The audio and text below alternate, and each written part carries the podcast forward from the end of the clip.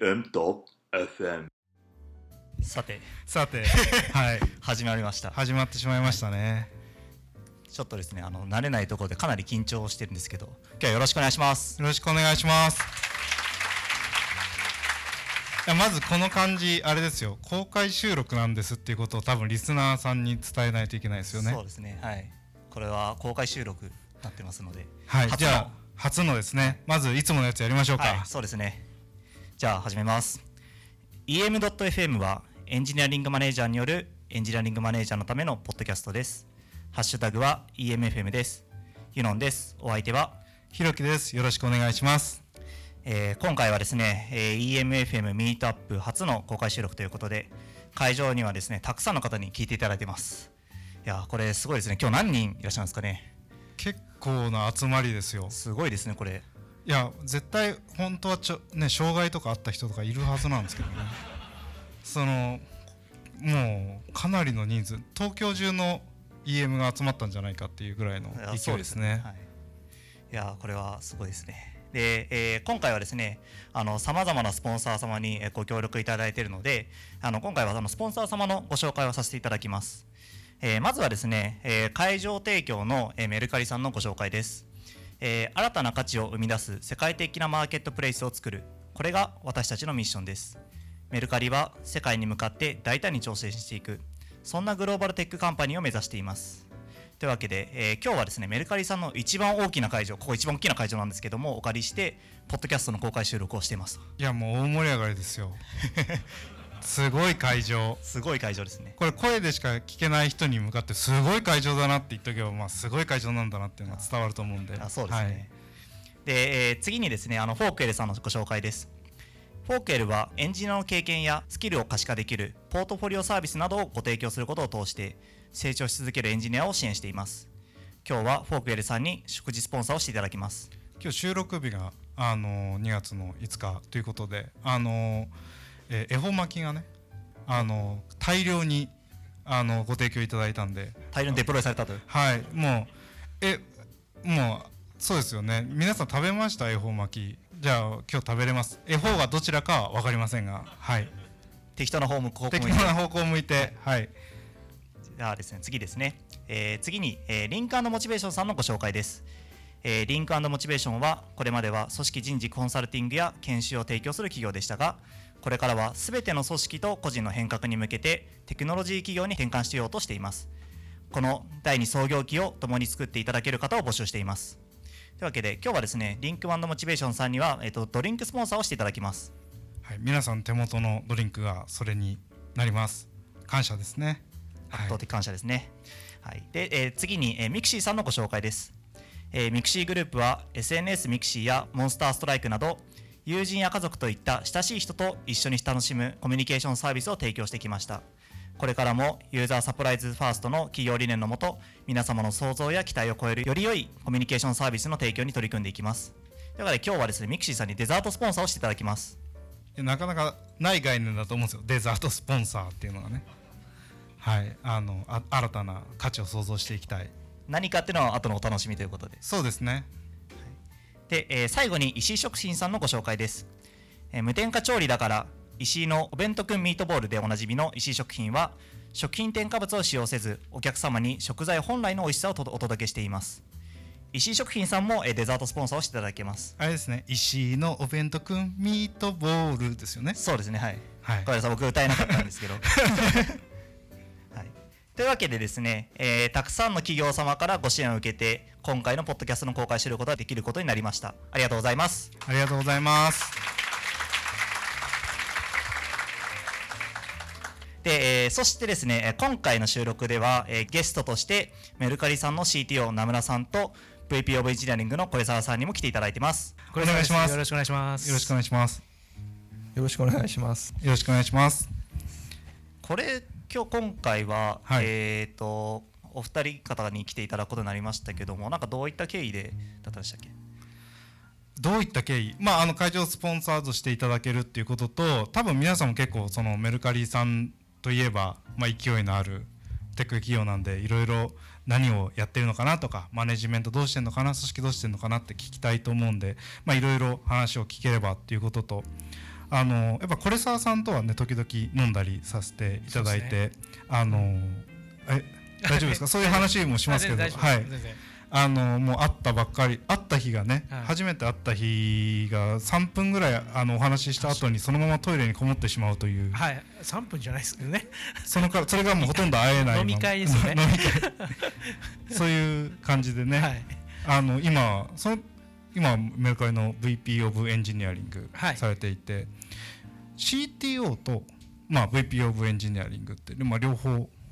あるって感じなんですよねメルカリさんだと。そうですね、はい、それぞれそのどんな役割というかどんな違いで今お仕事されてるのかって伺ってもいいですか、そうですね立ち位置上がナムラの方はあのグループ全体のグローバルな CTO という感じで、まあ、技術的なところの方向性だったりとかあと技術組織のところのロードマップみたいなところで結構方向性を決める人みたいな感じですね。で僕の方は今 JP 日本のメルカリのプロダクトの、えー、と技術技術の、えー、と責任者みたいな感じであの組織を見ているという感じですじゃあその干渉範囲というか見てる範囲の違いで VP オブエンジニアリングと CTO 違う。ってことは VP オブエンジニアリングが何人か出てくるぞみたいな感じなんですか？そうですね。実際にまあメルペのところでは VP オブエンジニアリング秀圭さんがやってたりとかしますし、えー、やっぱり役あのそれぞれの組織で組織を見る人っていうのは出てきてますね今。なるほど、はい、名村さんにとってなんかこうどういう形で今 CTO って何ですよって人に説明してたりするんですか？そうです。まあ多分組織の中でも割とふわふわしてるポジションだなと思うんですけどあのメルカリとして今今現状やらなきゃいけないことたくさんあってそこを一生懸命あのクリアしていってもらってる、まあ、それぞれメルカリの日本とか US あとはメルペイとかあるんですけど僕はもうちょっと先を見据えたあの方向性とか、まあ、将来メルカリはこういうふうにあるべきだとか、まあ、あの将来の技術の流れを見てこういうところにちゃんとあの投資をしていこうとか組織はこういうふうになっていかなきゃいけないっていうのをあの、まあ、ちょっとこう何ていうんですかね先を見据えた上で、うんうん、じゃあ今こういうことしませんかっていうのを言ってるような立場が多いですかね。うん、なるほど。なんか干渉の範囲となんかそのどれだけ先見るのみたいなので区別してるみたいな。そうですね。だから名村さんがいるからこそなんかビジョンとかがえー、語られたりだとか、えーとまあ、エンジニア全体の視座とか視点が上がるみたいなところが行われているっていう感じですかね組織上。なんかあの先ほどお話しした際にあの是沢さんが、えー、と結構名村さんからいろいろ教わったことがあるっていうふうにおっしゃってたと思うんですけど。そうですね、はい、あの僕今までメルカリで11社目になるのでいろんな会社でいろんな人と仕事させてもらったんですけどなんか一番名村さんとやってて学びが多いなと思っていてやっぱりその日本というフィールドにとらわれずもっと広い世界というフィールドでの話だとか聞いたりだとかあとはやっぱもっとこうしなきゃいけないみたいなことも伝えてくれたりだとかまさにマイクロサービスとかもそうなんですけどもそれを推進するっていうところに対してまあやっぱりあの早くできているっていうところだったりするのは着手があの結構名村さんがそういう指針を示してくれてるかなっていうところだと思いますね。なんかそのマイクロサービス化することによってなんかどういうこの組織としてなんかメリットとかあったのか逆にこうどういうことが今課題となってるかみたいなのをちょっとお聞きしたいなと思うんですけど、うん、そう名村さん。そうですね。あのまあなんかマイクロサービスを語り出すとちょっとすごい長くなっちゃうんで それかいつまんで言うとあのマイクロサービスしなきゃいけないっていうふうに思ったのはあのなんていうんですかね最初 US に行った時にっていうのもあります、まあ、前職の経験もあるんですけどあのなんでしょうねこう、まあ、いろんなとにかく早くかついいものを作っていきたいってなるといっぱいエンジニアを採用しなきゃいけないみたいな感じですしあの特に US にいた時なんていうのはあの採用しようってなると、まあ、日本語が喋れない英語しか喋れないカルチャーも違うなんかこうなんかいろんなエンジニアがいてそういう人たちとコラボレーションしてこう早く作っていかなきゃいけないっていうふうになった時にあのもう一つのコードベースを一生懸命変えるってなるともう影響範囲が読めない新しく入ってきた人が見ると。でメルカリも僕が入った当初も3年4年こうコードベースがずっと更新されて肥大化してきていてこう新しく入ってかつ日本語が喋れないみたいなエンジニアが入ってきた時にすぐに活躍できないんですよね。すごくオンボーディングに時間がかかる。ってなるのでこれはもっとちょっと責任範囲をちゃんと明確にしてでこう小さい範囲であの新しいものを作ったり、まあ、今あるものを直したりっていう世界を作らないと今後なんかメルカリ、まあ、僕はその時 US にいたので US の開発が、まあ、おそらくなんでしょうね滞るだろうなと。日本人をたくさん入れないと開発が進まないみたいな。でいくつまでたってもこうローカライゼーションできないぞみたいなあの風に感じて、まあ、その責任範囲をまず小さくしないといけないっていうのがあって最初導入したっていうのがあの経緯としてはありますね。タイミングとしてと今ってメルカリさんって今何人ぐらいのエンジニアがおるっていう感じなんでしたっけ？人数的にはだいたい、えー昨年の10月時点で350名ぐらいですね全体で。で今は多分400名前後みたいな感じだと思いますそのど400名ぐらいいるタイミングで、まあ、やっていこうなのかどのぐらいのタイミング人数ぐらいのタイミングから多分この会場の中にもある程度どの大きさになってきてからマイクロサービスやろうって決意して実際そのそこに進んでいったらいいのかっていうまあ大まかな指針っていうのを知りたいんだろうな知りたい方も結構いるんじゃないかなと思って今何人ぐらいでそのマイクロサービスやっていきやでっていうふうに決意をしそれはベストだったのかもうちょっと少なく人数だったのかでいうとどのどういう感じなんですか？このちょっと会社のケースを聞かないでもケースバイケースだとしか言えないんですけど、あのまあ、今僕が何か新しいサービスを作ってくれって言われたらあのたとえそれチーム23人だったとしてもあのマイクロサービスアーキテクチャで作ります。でその今の会社の規模とかあとその働いてるエンジニアとかそのダイバーシティがどうなのかによって結構ベストな回答っていうのはやっぱそれぞれ変わってくまあ、モノリシックが別に悪いって言ってるわけじゃないのでそのそっちがフィットする会社ももちろんあると思うんですよね。だからケースバイケースで変わるんですけどあの、まあ、明らかに世の中のトレンドはマイクロサービスに向かって技術のトレンドが進行しているのであの、まあ、そのトレンドに要は言ってみると AWS が出てきた時にあクラウドの世界が来たっていうのと同じことが今世界で起きていてじゃあ今マイクロサービスにしなくてもいいかなってこう傍観してるっていうのはそういうクラウドが来たっていう時にいやオンプレミスのままでいいんじゃないってこう傍観しているのと同じことなのであのちゃんと理解と実践はした方がいいなと思ってますどの組織においても。で結果として自分の会社にあこういう形で導入できるんだなとかあこういうところにメリットがあるんだなっていう理解した上であのどれぐらいそこにこうなんていうんですかね投資していくというかっていうのを決めるのがいいので、まあ、傍観はしない方がいいとは思うんですよね。なんかマイクロサービス化をしようってその組織としてマイクロサービス化をこう導入しようって言った時に、まあ、今までのこう組織のあのあの開発のスタイルであったりとか組織の作り方があってでそこからいきなり全部こうマイクロサービス化しようってできたのかあるいはそのちょっとずつやってなったのかっていうとどっちなんですかね。メルカリのケースあそうですね。はい。メルカリの場合は巨大なモノリシックがあるのでまずこれを分解しなきゃいけないっていうところからスタートっていう感じなのであの、まあ、順次できるところを決めてやっていくっていうのを進めあ日本の場合は進めてますねで US と日本でちょっとアプローチは違うんですけど、まあ、ほぼ同じアプローチであの進めてますなのでまず上位にちょっとこうプロキシーのレイヤーを置いて一旦そのトラフィックを全部そっちに流してで一部のトラフィックから順次マイクロサービスに移行していくっていう形をとっていくっていうのですかね。まあ、1個あの、まあ、会社のバリューにある Go ボールドっていうのがあるんですけどそれでチャレンジしたっていうのは難易度の高いところから先にやろうっていうのはやりました。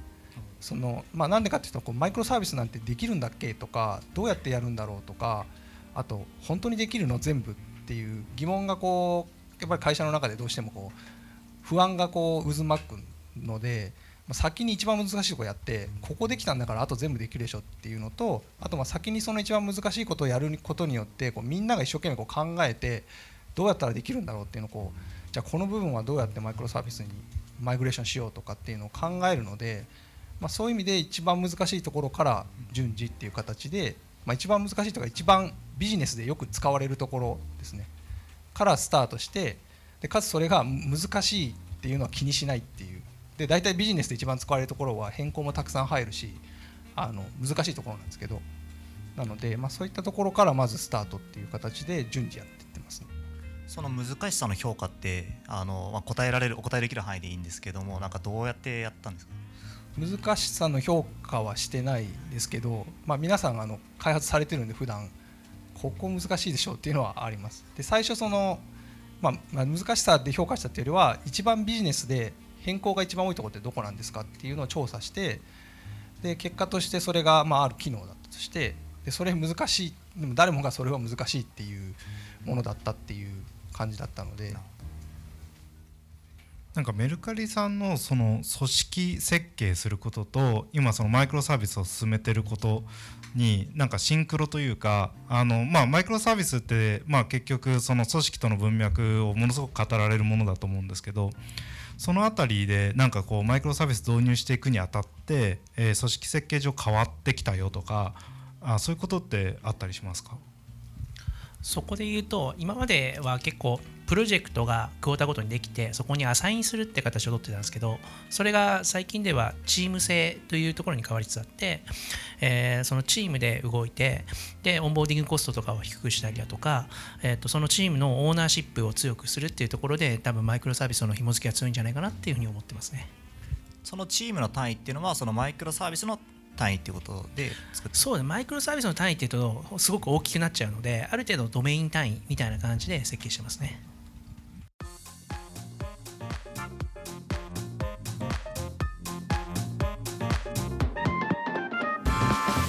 EM.FM そうですね。なんかちょっと別の質問をさせていただきたいんですけど、うん、えっと、先日あのメルカリさんでこう新卒の方がたくさん入られたと思うんですけどもその中で結構その海外の方が多かったなと。特にまあインドの方が多かったのかなと思うんですけれどこれってちょっとこうなんでそういうことになったんだろうみたいなのをちょっとお聞きしたいなと。話題でしたよ。そうですよね。界隈ではもうすごいことやってくれたなみたいなそれでいうと僕ですね入社したのが一昨年の12月1日なんですけどその入社日初日にインドに行くっていうその IIT の採用に行くっていうのが あのいきなりあの飛び込んでやったことで。でちょっと僕が入社もう入る時にはもうインドやるぞって決まってたんですよ。でその辺りはちょっと名村さんの方が詳しいと思うので。はい。そうですね。あのまあ、海外から優秀なエンジニアがたくさんいるからそれを取り取る取るというか、まあ、それをまあ我々のなんでしょうねエンジニアリングに使うっていうのはもちろん一つ戦略としてあるんですけど、まあ、もう一つとしてはちゃんとそのダイバーシティをまあなんていうんでしょうねいろんな価値観を持つチームをちゃんとミックスしたチームをちゃんと作ってあのものを作っていくっていうのをあの組織としてちゃんと進めなきゃいけないよねっていうのはもちろんありますね。なので、まあ、それもあるし、まあ、一方でと、まあ、5ボルトなんですけどじゃあどこ行こうっていう時に IIT いいんじゃないみたいな。インドの IIT すごいいいいい学生いっぱいいるみたいだよって言ってもう怒涛のごとくプロジェクトが進んででもう5ボルトでじゃあ何人ぐらい来ますかっつってもうとにかくいいと思ったやつは取れみたいな感じで 取りに行ったって感じですかね。いやそうですね。僕もちょっとあのコレサさんとフェイスブックつながっててフェイスブックで流れてきたフィードで突然あのゾウと並走してる動画が流れてきてどうしたコレサさんどうしたんだろう？自分探しかなと思ったら 新卒探しだったっていう。そうですね。あれはゴーボールドってこういうことなんだなと思いながら見てました。そうですね、はい、僕もこんな入社初めてですね。初日にインドに飛ぶ入社って会社行ってますか？行ってませんからね出社。いやいいですね、うん、やっぱりそのこうこれからのエンジニアリング組織にとってそのダイバーシティっていうものへのコミットってまあ重要なフレーズだと思うんですけどあのー、まあこう力点として、まあ、いろんなトレードオフがある中でそのダイバーシティに結構もう力をかけていくっていうメッセージなのかなっていうふうに見えてたんですけどなんかその思いというかその多分 US での体験もそうだと思うんですけど、名村さんとしてこうダイバーシティの重要性ってどのように感じられたのかなと？そうですねその、まあ、なんでダイバーシティ目指す必要があるのって言われるとその、まあ、結論から言うといろんな価値観を持っているチームでいろんなものをトライした方が結果としてこう想定できないものが生まれてきたりすごくいいものが出てきたりする中組織の力でいいものを作るっていう要はトップダウンでなんか命令を下してこういうのやってほしいからやってって言ってこう想定通りのものを作る組織じゃなくてこうあるチームからなんかめちゃくちゃいいものが出てきてそれが勝手にこう盛り上がるとかそういうなんかまあ世界観の組織を作りたいなっていうのがあって要はエンジニア一人一人がそれぞれ自分の思ってる個性を存分に発揮して、まあ、結果としてそれが会社のプロダクトとかサービスに影響を与えて勝手に良くなっていくみたいな。だから我々はもうとにかくいろんな価値観を持つ優秀な方々を世界中から集めてきてまあある我々の会社のそういう開発の仕組みにのっとって勝手にどんどん良くなっていくっていうのを世界観としては作りたいっていうのがあるのでそういう世界観を作る上でもう日本人だけのすごい凝り固ま,、凝り固まったっていうとなんか日本人否定したみたいになるんですけどあの、まあ、日本人だけでこう集まった価値観がこうちょっとまあ偏ってる組織を作るよりは世界中からなんかいろんな考え方持ってるやつが集まって俺はこうだ俺はこうだって思ってるあの世界を作った方が絶対その、まあ、イノベーションというか新しいものが生み出される頻度とかスピードが速いんじゃないかって僕は思っていて、まあ、それはその US にいる時にその US のいろんな会社の話を聞いてなんかやっぱすごいなとダイバーシティってすごい大事なんだなって感じてかつ彼らがそれをこう仕組みを持ってこう回してるっていうその大量の数千人のエンジニア組織で一つのプロダクトを作ってるみたいな。それを見た時にも圧倒的にこう作るもののスケール感を感じて、まあ、これは絶対やらなきゃいけないなと思ってダイバーシティは僕も絶対必要だと思ってあのコミ,、まあ、コミットしたいと思ってますね。なんかあれですよね。急にそのなんだろう海外の人とか、まあ、海外の人じゃなくて多分そのこうやってあの会場を見ると女性の方が極端に少ないですよね。ダイバーシティがない。で、まあ、日本人の方も多いと思うんですけど結構そのダイバーシティを得ていくとその、まあ、ビジョンのレイヤーとしては確かにそのいろんな価値観を集合させてっていうのとでも執行のレイヤーからすると結構その将来起こるであろう問題っていうのをかなり前借りしてくるというかあの意思決定をするまでのスピード感とか認識を揃えていくまでのコストって大きくなっていくじゃないですか。そのむしろこのビジョンを遂行していくとか執行していく立場の是沢さんから見てあのこのダイバーシティに対してのコミットってどう感じましたか？そうですねあの今まで僕はそういうことやったことなかったんですごいやっぱ自分にとってチャレンジっていうところがまずあったと。なので、えーと、これできたらすげえなみたいなところは正直チャレンジする最初としてあってででなんかいろんな人と話したりとかコミュニケーション取ってて思うことがなんか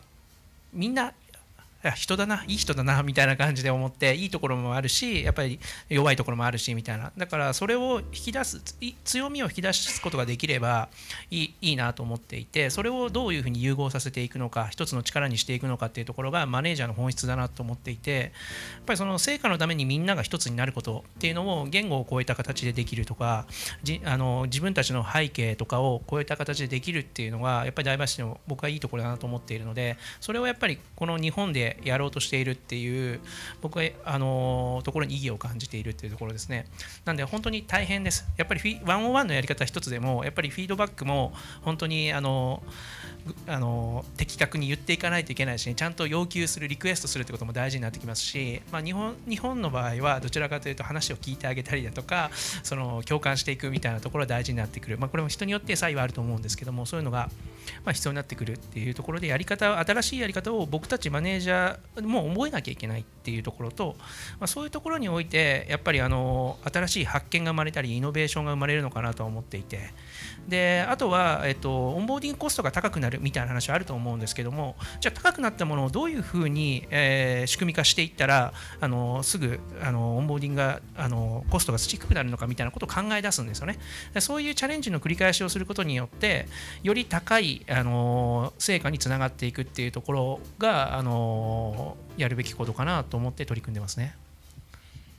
なるほどなんかあのえーとま、前あの、えーと、異文化交流学、うん、異文化交流学でしたっけ、はい、あの本をあ読んだ時に、うん、そのえっ、ー、とダイバーシティをえっ、ー、と受け入れるためにはその各国でいろんなこう文化背景があって、うん、でそれを理解しながらコミュニケーションを取っていかなきゃいけないっていうことが書いてありましたけども、そのメルカリさんの中でそのなんでしょうねこうダイバーシティ性を担保するためになんか気をつけてることとかなんかそういうこう教育というか多分そのどちらかというと多分マネージャーレイヤーに対して何かしらそうやってるんじゃないかなと思ってるんですけど、何か心がけてることとかありますか？そうですね。なんか異文化をを知る研修とかはあの外部からと一緒にやってたりはするんですけどもあと僕自身が気をつけていることっていうのは最近ではそうですねもうはっきり言うっていうところですかね。やっぱりそのまあ、僕英語ができないんですけどそれでも言うべき時っていうのは日本語で言って通訳してもらって言うみたいな感じで結構主張をするようにしてるんですよね。なのでえっとなんか無理やり英語使わないっていうのはあの僕は完全にできないのでそれは逆に長所になってるかもしれなくてあのちゃんと話せる人に通訳してもらって言うみたいなところを日本語の主張でしっかり伝えて分かる人に言ってもらうみたいなところで理解してもらったりだとかっていうのはやっぱりスタンダードですけど大事にしているところですね。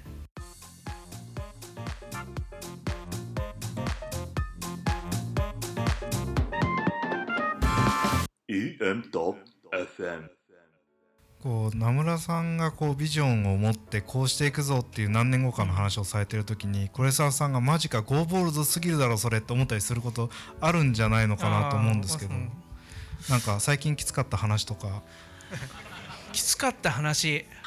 やっぱりあの code freeze するぞっていうのが入社して一番僕の中ではやっぱきつかったというかやっぱりまたメルカリ入って3ヶ月も経ってない時にあのマイクロサービスのところでいろいろと今後どうやっていいのかみたいな話があったんですよね。でその中の一つで、えーとまあ、US で合宿をしてコードフリーズするっていうのが決まりましたと。で、まあ、これをどういうふうに、まあ、進めていけばいいのかみたいなところはあの僕一人では当然できないのでいろんな人の理解を得ながらあの話していかなきゃいけないと。で当然、まあ、それはしなくてもプロダクト前に進むし事業前に行くわけですよね。やっぱりそこに対して僕たちの意思っていうのがどこにあるのかっていうところをみんなで合わせていかないといけない、まあ、そういうところのやっぱり難しさっていうのはあの正直ありました。でなのでそこももうありのまま伝えていくしかないっていうところとあのこうやりたいんだってウィルっていうのを見せるしかないっていうところとやるためにはどうすればいいのかっていう思考に変わら切り替わらなければいけないんですよね。でメルカリは本当に今まではプロダクトとかマーケティングの力で伸ばしてきたってところは非常にあってでそこからテクノロジーをどう融合させていくのかっていうところに対してはやっぱり転換期が必要なので当然ハレーションも生まれると思いますしあのそこに対して、えー、まあ、引いていたら何も起こらないしかといって強引に進めすぎても、えー、まあ、みんなついてこないってのもある。でも自分たちがどうあるべきかっていうところをちゃんと共有していったりだとか、まあ、最初は理解されなくても常に言い続けていくっていうところで、えーと、僕がやっぱり辛かったのは最初はそこですね、まあ、関係値もない中でいろんな人と話しながらっていうのもありましたしあのー、正直寝れない夜を過ごすっていうのはこういうことなんだな久々だなみたいな感じでスピーダーは割となんか楽にやってたので、はい、そういう苦労はありましたね。なるほど、はいいやそうですね。そうらしいですよ、多分ね知ったと思いますあの 結構名村さんには言ったりとかするのででまあ僕はメルカリ入った一つの理由が名村さんがいるっていうところも大きくてでそのために入社前に名村さんに会いたいっていうのをリクエストしてサンフランシスコまで行ったんですよね。そしたら名村さんいなくてですね、はい、何のために僕はサンフランシスコに行ったんだろうみたいな話もエピソードしてあったりします。なんかちょっとバイトしてましたよね。あバイトしてました。はいそうですね2ヶ月ぐらいバイトしてその間にえーと、メルカリ行くっていうのも意思決定したって感じですね。最初はあのスピー辞める気がなかったので、あのそういうふうにいろいろ見ている間になんかあの本気でやらやらなきゃっていう使命感を持ったっていうのがありましたね。なんかこういう時短で勤務してあこれ全然多分その一般論的な話で、うん、時短で勤務してからその副業的に入ってから、まあ、転職するっていう活動ってなんか最近増えてるんじゃないかなと思うんですけど、うんね、実際やってみてよかったですか？結構転職といったらもうねお手の物みたいなところ。そうですね、まあ、他の人より慣れてるかもしれないですけど、まあ、それで言うと、そうですね、やっぱり何が課題かっていうのがしっかり分かるところと、そこに対してのアプローチっていうのがイメージできるのかって分かるっていうのは、まあ、一回やっぱりその入ってみて、えーやってみるっていうのは非常にいいかなと、体験してみるってもそうだし、課題感を一緒にやってみて、チームとして一緒にできそうかっていうところを、まあ、意識合わせするっていう。でまあ、その間に、まあ、ナムルさんとも話したりだとか、あの他のメンバーの方とも話す機会があったりとかっていうのがあるので非常にあのこういうやり方っていうのはこれからどんどんは流行るといいなというよりも やっぱりミスマッチが起きないために、えーこういうやり方を進めていくっていうのはあのありかなと思ってます。あとはちょっと別の話題として、あのコレサーさんがこう入社してやったことの一つとして、あの EM Beams を作ったっていう話が先ほどあったと思うんですけれども、ちょっとなんかそのどうしてそういうこう組織を作ろうと思ったのかっていうのをちょっとお聞きしたいなと思っててというのはなんかあのまああの僕もあの EM ミートアップとか行って、えー、といろんなこうエンジニアリングマネージャーの方々と話す機会多いですけどもあんまりそういう組織を作ってるところってないなと思っていてというかまあそんなに多分大きな会社がまだないっていう中で多分そのメルカリさんはその中で多分一歩先を言ってるって中でどうしてこの組織を取り入れようと思ったのかっていうのをちょっとお聞きしたいなと思ってます。そうですねあちなみにそのエンジニアリングマネージャーっていうポジション自体もこれさん入ってからですか？そうですね、あのまず、えー、と僕が入るきっかけになった時にやっぱりあのマネジメントをもう少しやった方がいいんじゃないかしっかり体系だってやって組織的にもやっぱりエンジニアマネージャーっていうものを作ってやった方がいいんじゃないかっていうのは結構言ってたりはしました。でそんな中であの実は及川さんとかにも相談しながら、えっと、メルカリの方ともお話ししてもらっていろいろアドバイスをもらいながらあの作ってたんですよね。でそれを入社して12月1月ぐらいやってで、えー昨年の4月ですかね正式にあのマネージャーエンジニアマネージャーっていうのを作ったのは。でそこからいろいろと,、えーとまあ、エンジニア現場のメンバーの方もマネージャーになっていく人が増えたりだとかしてかなりあの組織規模もマネージャーだけでも人数が増えてきたのででそんな中でですねあの幸いなことにですねあの元ドリコムの CTO のあの久彦さんとか ジョインしていただいたりあのグッドパッチの CTO やってた佐田さんとかもジョインしていただいたりっていうところでやっぱりあの経験を重ねた人たちっていうのがジョインしてくれるような感じになりましたと。でそういう上でやっぱりあのマネージャーに対してのフィードバックっていうのもやっぱ人数増えてくると僕一人は間に合わなくなってくるのであんまり階層化はしたいしたくないんですけども、えーしっかりとやっぱり組織をガバナンスを効かせていくためには、えー、とそういったあの経験のある方だったりだとかっていうところがいるならば、えー、とマネージャーマネジメントあマネージャー層に対しても、えー、とさらにマネージャーをつけるみたいなところはありかなと。でメルカリの場合、まあ、1マネージャーが見る人数8人っていう制限したのもあるのでマネージャー増えてくると僕1人だけで十何人とか見ることはやっぱりあの僕僕自身のあの成果がもうレバレッジ効かなくなってくるっていうのはあるのでそういったところから、えっとマネージャーオブマネージャーっていうあの感じで、えー階層化したっていう感じですかね。なんかその階層化することによって、えっとまあ、そのもともとあった良かったことは多分そこで今お話しされてましたけども、逆にそこを作ったことによってなんかあのここはちょっと意図してなかったなとか、あのここはも今もうちょっと課題があるなみたいな思ってるところをもしあれば教えていたそうですね。だきたい課題はあります。やっぱり情報とかもあねじ曲がって伝わっちゃうこととか本質的な意図っていうのが伝わりにくいっていうことはあると思いますでそれは全然意図していたことなのである意味あのそれを防ぐためにはどうすればいいのかっていうところがやっぱりあのちゃんとマネージャーオブマネージャーと僕も連携したりとか僕も経営のから話を受けてるので僕もまたブリッジするやり方とかをすごくあの身につけたりしなきゃいけなかったりあとはドキュメンテーション能力重要だよねみたいな話を最近よくしてるんですけども言語化能力だったり。でそういったところを伝えるときにやっぱりちゃんと結論から伝えるだったりだとか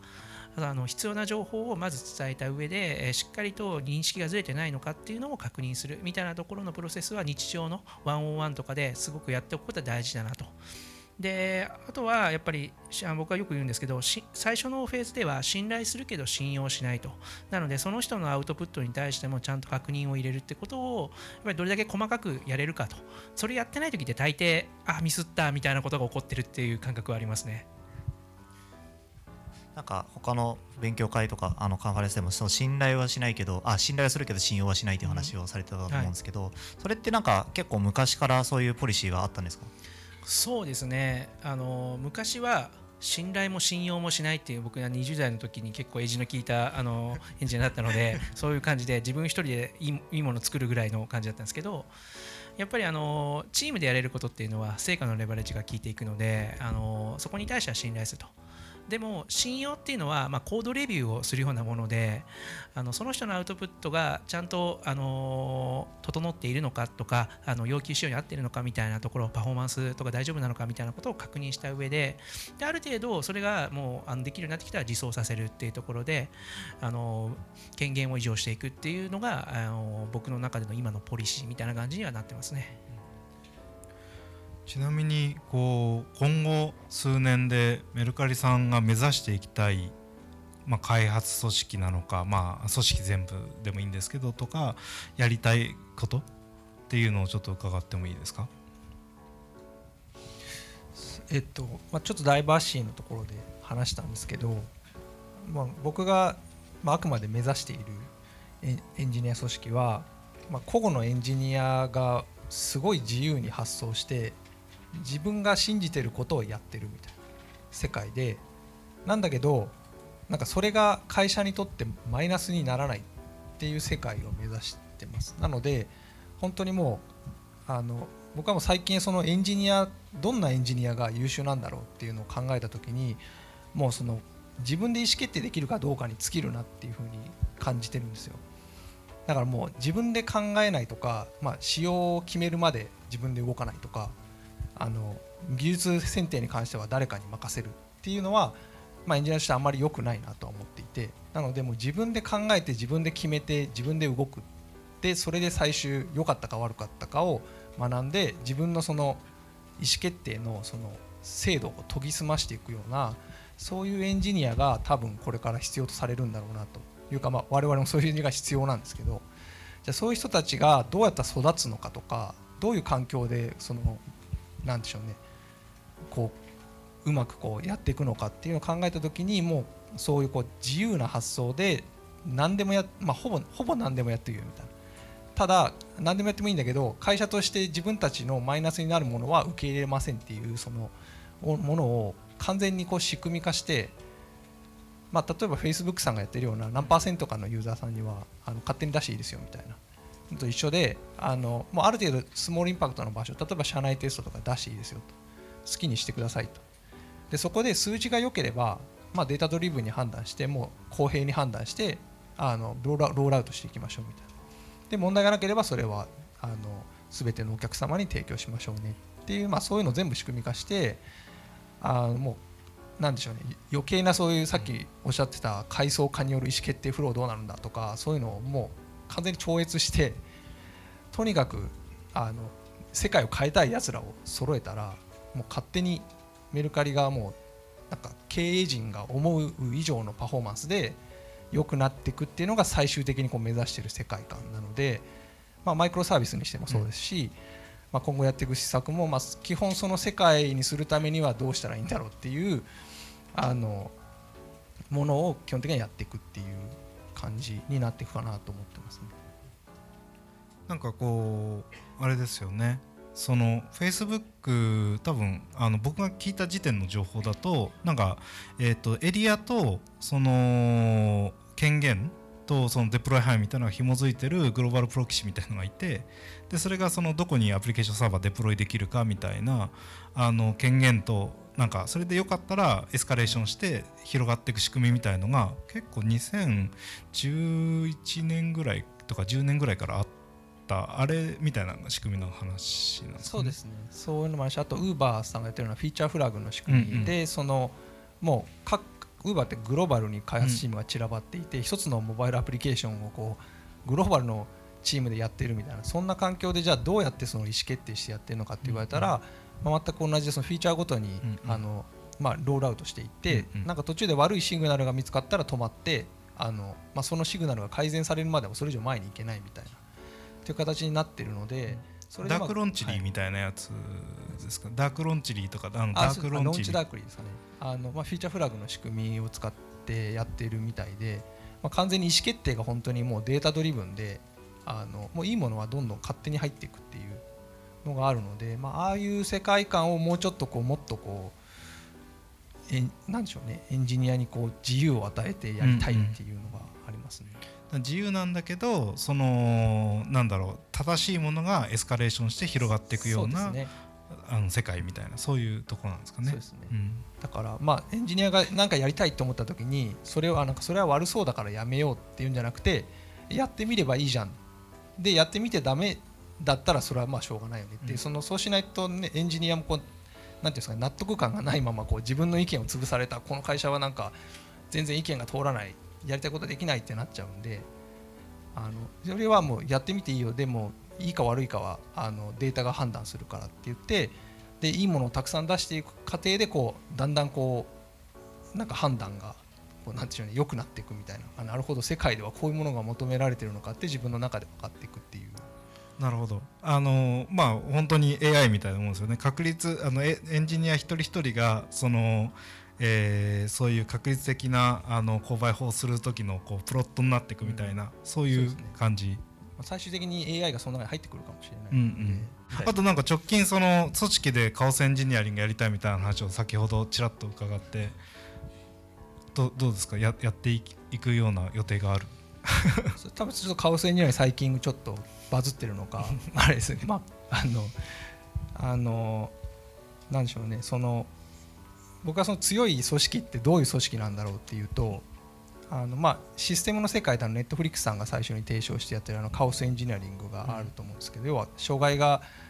普段いついついつでも障害が起きてるんだから実際に起きても平気平気ですよっていう。あれ絶対組織でもやった方がいいよなって思って例えばあの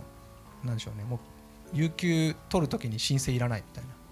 で後からあのなんか今日こいついねえなって思ったら休んでたみたいな世界だとなんかこうその人がいざ何かあった時も同じようにこうなんでしょうね扱えるようになるんで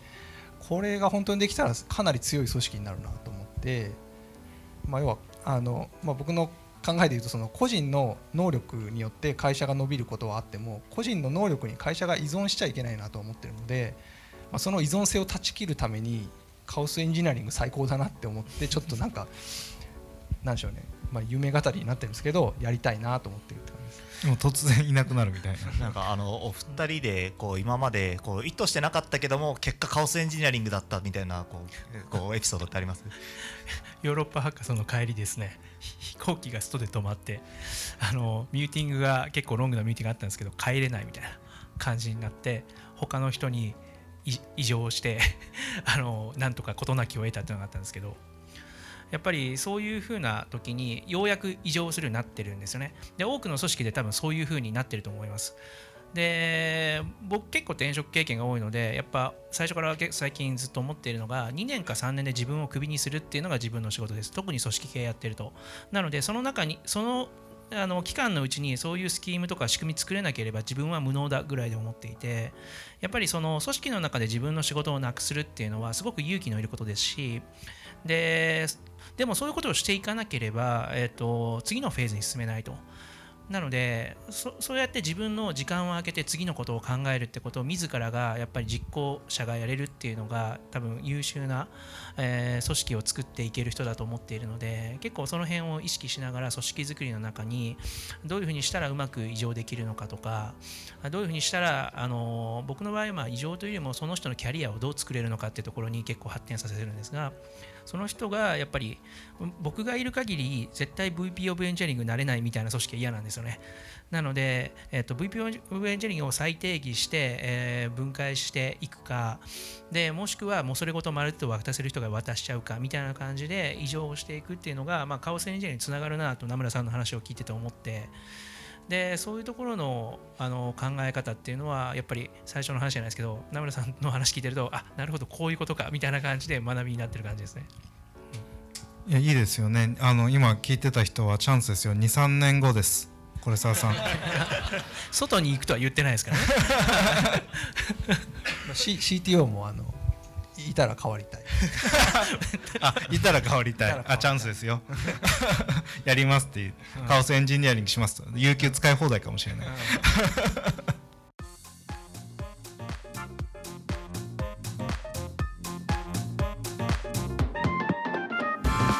EM.FM というわけで、えー、とそろそろですね、えー、といつもはここであの大体こう終わるんですけれども今日はですね公開収録ということで、えー、とせっかくなんで会場の方から、まあ、1個か2個ぐらいなんか議論したいこととかあの質問があったら、えー、としていただきたいなと思うんですけれどもじゃあちょっとスタッフの方。いや偉いですね。ファーストペンギン。ありがとうございます。えー質問あのすごい細かいことなんですけどあのメルカリさん OKR やられてるじゃないですか。で、えー、と CEO の OKR から全部紐づいて、えーメンバーの OKR までこうちゃんと連動してるって話を聞いてるんですけどこう自分の組織でも OKR やろうと思った時にこうメンバー個人の OKR ってこうどうこう立ててるのかってすごい気になっててでこう結構もやがかかってる状態なんですけどなんかその辺こうなんかヒントとなるようなことがあったら聞きたいなと思って手を挙げました。どうですか？OKR として、やっぱりあの組織が大きくなってくると,、えっと上段から下段まで全部つながってるかっていうとと飛び飛びでもあるんですよね、例えば入社したばかりのメンバーレベルの子に上段の OKR がつながったものを渡しても成果出ないと思うんですよ、うんうんでまずはその子の成長を促すような OKR を設定した方がいい時もあると。結局として OKR で重要なのは目線を合わせるっていうところも重要なんですけども、ちゃんとそれにチャレンジをしてその人が成長するかっていうのが大事でその成長が組織の成長につながっているかって辻褄を合わせることが大事だと思ってるんですね。なのでなんかあの上から下までつながっているかっていうとメルカリでもやっぱりつながっている人もいればつながってない人もいる。で組織としてもやっぱりつながっている組織もあればそあの独独自であのやってる組織がある。でで全部つなげようとするとあの OKR オブジェクティブめっちゃ多くなると思います。組織がでかいと。はいはいはい。でやっぱりフォーカスを絞るっていうのが大事なので OKR は。うんうんうんなんかあまりそこを意識しない方がいいなっていうのが、えっと、あアドバイスとしてありますかね。なるほど。はい、ありがとうございます、はいありがとうございます。じゃあもう一人おセカンドペンギン。どっちかなど今本当に絶妙な差だったんだよな。えー、じゃああのじゃんけんしてください。じゃあ勝った方ではい。すみませんあの質問なんですけどもあ質問のコーナーだ。えっ、と なんていうかチームの作り方っていうところで質問させていただきたくてエンジニアって結構そのビジネスとか事業を頑張るぞみたいなタイプとなんていうか技術的に頑張るぞみたいなタイプっているなっていうふうに感じています。でその中でメルカリ内でのチームの作り方ってそういうのってその考慮されてるのかっていうところと考慮されてるのであればそのまあ需要タイプと技術タイプみたいのいるとしてどういうふうに振り分けたりとかどういうふうにその各々のパフォーマンスを生かしているのかみたいな工夫の仕方とかあれば教えていただきたいなっていうふうに思っております。そうですね。そこで言うと、まあ、どちらかにフォーカスを置くっていうのはもっと多様だと思ってます。でやっぱり何のためにメルカリ入ってきてるかっていうのが重要だと思っていてやっぱ組織に対してやっぱりメルカリのプロダクトを良くしたいって人が多いんですよね。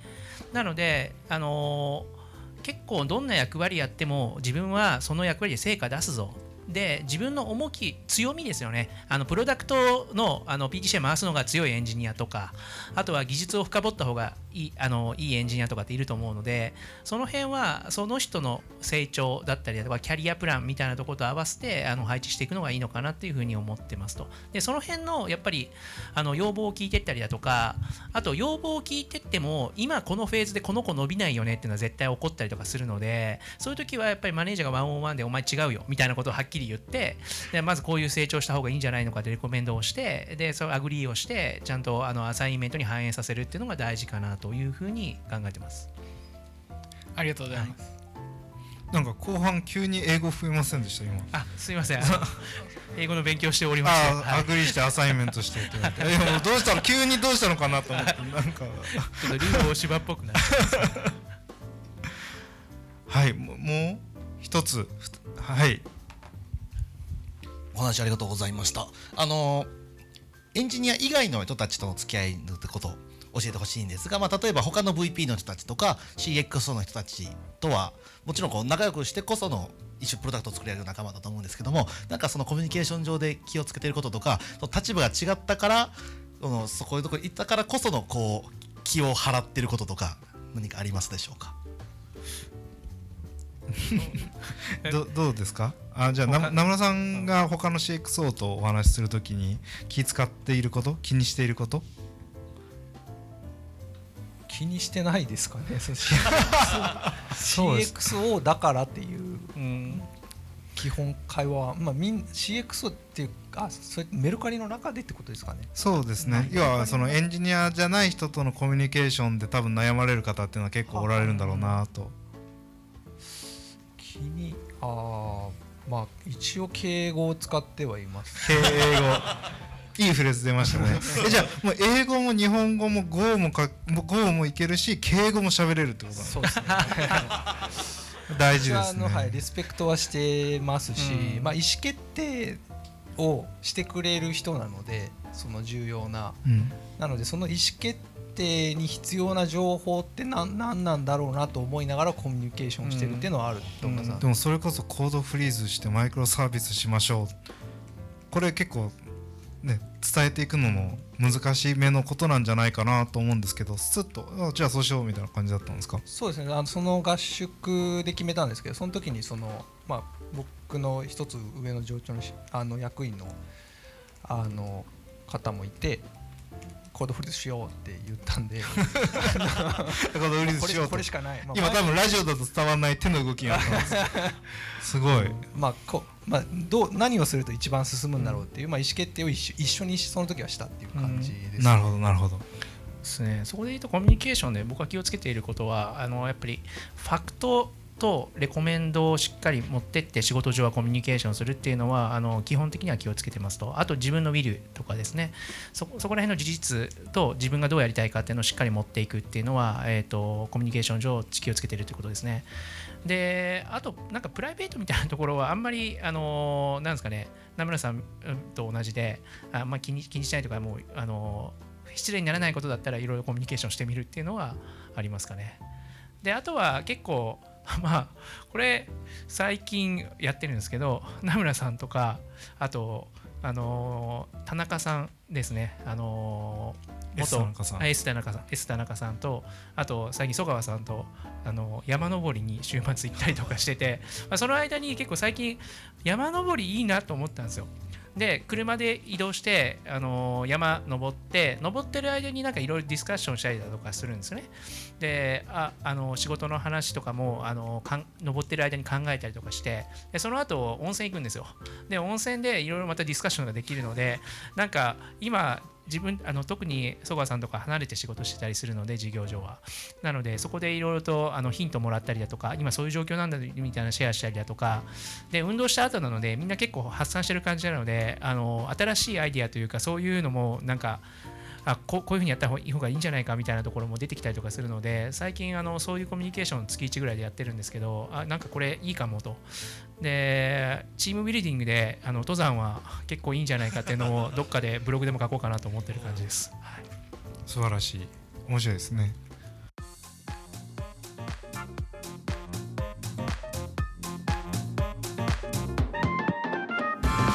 EM Top FM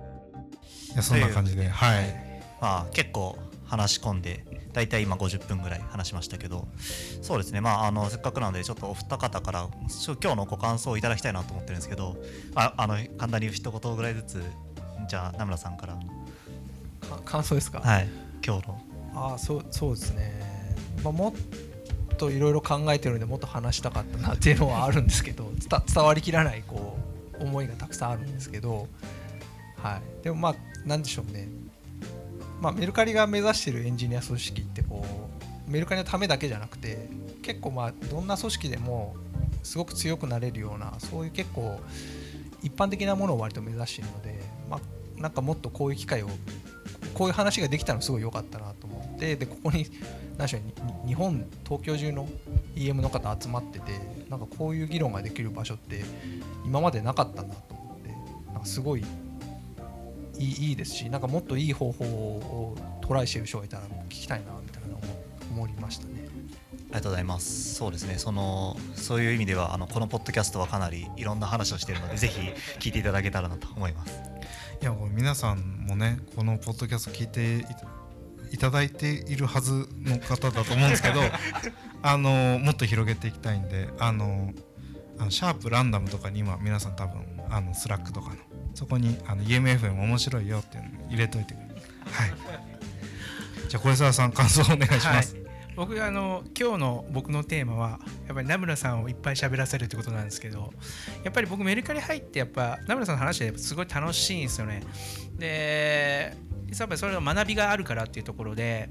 でそういうふうになんか CTO と VPOE の関係とかが一つの形としてできると非常にお互いにとっていいんじゃないかなというふうに思ってます。でなので、えっと、今日は結構名村さんの思想とかも聞けたと思うんで僕これ毎日聞いてるわけなんですよね。でそれってまあ特別感っていうのはあってでもこれあの世の中のマネジメントを良くするためにはもっとこういう人の話をあのききあの発信していって聞いてもらった方があの日本全体というか世界全体のあのマネージャーの質が品質が上がると僕は思ってるんですエンジニアマネージャーの。なので、えっと、今日は本当にそういう意味ではいい会だったんじゃないかなというふうに思います。ありがとうございます。いやむしろありがとうございますはいそうですね。なんかあのーまあ僕も結構そういうご思想があってなんかあのマネージャーがっていうわけじゃないんですけども僕もあのこう世の中にいいプロダクトを生み出すあのことをしたいなと思っていて、まあ、それにこう何かこう力が置かせればいいなと思っている中で、まあ、僕もこうマネジメントっていうところには他の人よりは強みがあるなと思っていてで、そまあ、そういう思いもあってこのポッドキャストを始めたっていうところがあるのでなんかそう言っていただいてすごく僕は今嬉しかったです。さらにあれですよねまた来週も是沢さんと話しますよねあそうですね。デブサビで話すんで、はい、あの軽妙なトークをお楽しみください。はい、今日多分話す方他にも来てるんじゃないですかね。あそうですね。ね多分あそこに、えーあ、竹迫さんが来てる。今日今日き来ている方の方が豪華な気がしてて。懇親会にね、はいなだれ込んでいくんで、あのリスナーの方はあのね、あの懇親会出れなかったことが残念になるかもしれない。というわけでいつものお願いします。つものです。はい。あちょっと僕らのこうはい。感想みたいな、あ感想をはい行きましょう。せっかく公開収録をしたので、そうですね。はい、ひろきさんからじゃあ。そうですね。あのー緊張してるのか緊張してないのかで言うといつもとあんまり変わらなくて皆さんのリアクションが見れるんであのいいんですけどもしいつも聞いてるよりもなんかたどたどしいなと思ったらそれはユノンさんの編集の力が素晴らしい。なので、あのー皆さんがこの後ポッドキャストに配信されたバージョンを聞いたらあ素晴らしい編集能力だっていうあののを感じられるかもしれません。はいそうですねあの僕も今日公開収録をやってあのこう皆さんのこうあのこう中で話すのってすごい緊張するんだなってのを改めて思って本当に僕も普段結構あの編集してるんですけどあの最近は実はあんまり編集してないんですよ。ほぼほぼポッドキャストのあの途中のボイスロゴを入れるだけでいいんですけど。ボイスロゴはあのあれなんですよね。ユノンさんの声なんですよ。あそうなんです。実は僕の声なんですよね。ちょっと一回やってみてもらっていいですか？無茶ぶりです、ね、無茶ぶりですいやいやその嘘だと思ってると思うんで、じゃあ言いますね。EM.FM いや素晴らしい。素晴らしいこれあの僕がですねあの家であのずっと収録したんですけどあの12回ぐらいリテイクしてその中で一番いいのをこう撮ったみたいな感じですね。いやでもこれでもう完全にはあ本当なんだって思ったと思いますよ。あのちなみにこう撮った時の2回目があの良かったんでなんかあんまり回数じゃないなってことを気づきましあーそうですね。そういうもんですよね。たはい。というわけでまあすごくあのいい回でした。どうもありがとうございました。ありがとうございましたさてですね、えーリスナーの方は、えーいかがでしたでしょうか、えー皆さんの声をぜひ我々に届けてください。ご感想こんな話をしてほしい。これってどうなっているの？ここをもっと交渉しいなど「ハッシュタグ #EMFM」でつぶやいていただけると幸いです。またゲスト出演したいという方も「ハッシュタグ #EMFM」かユノンフィズひろき大地までご連絡ください。それではありがとうございました。ありがとうございました。ありがとうございました。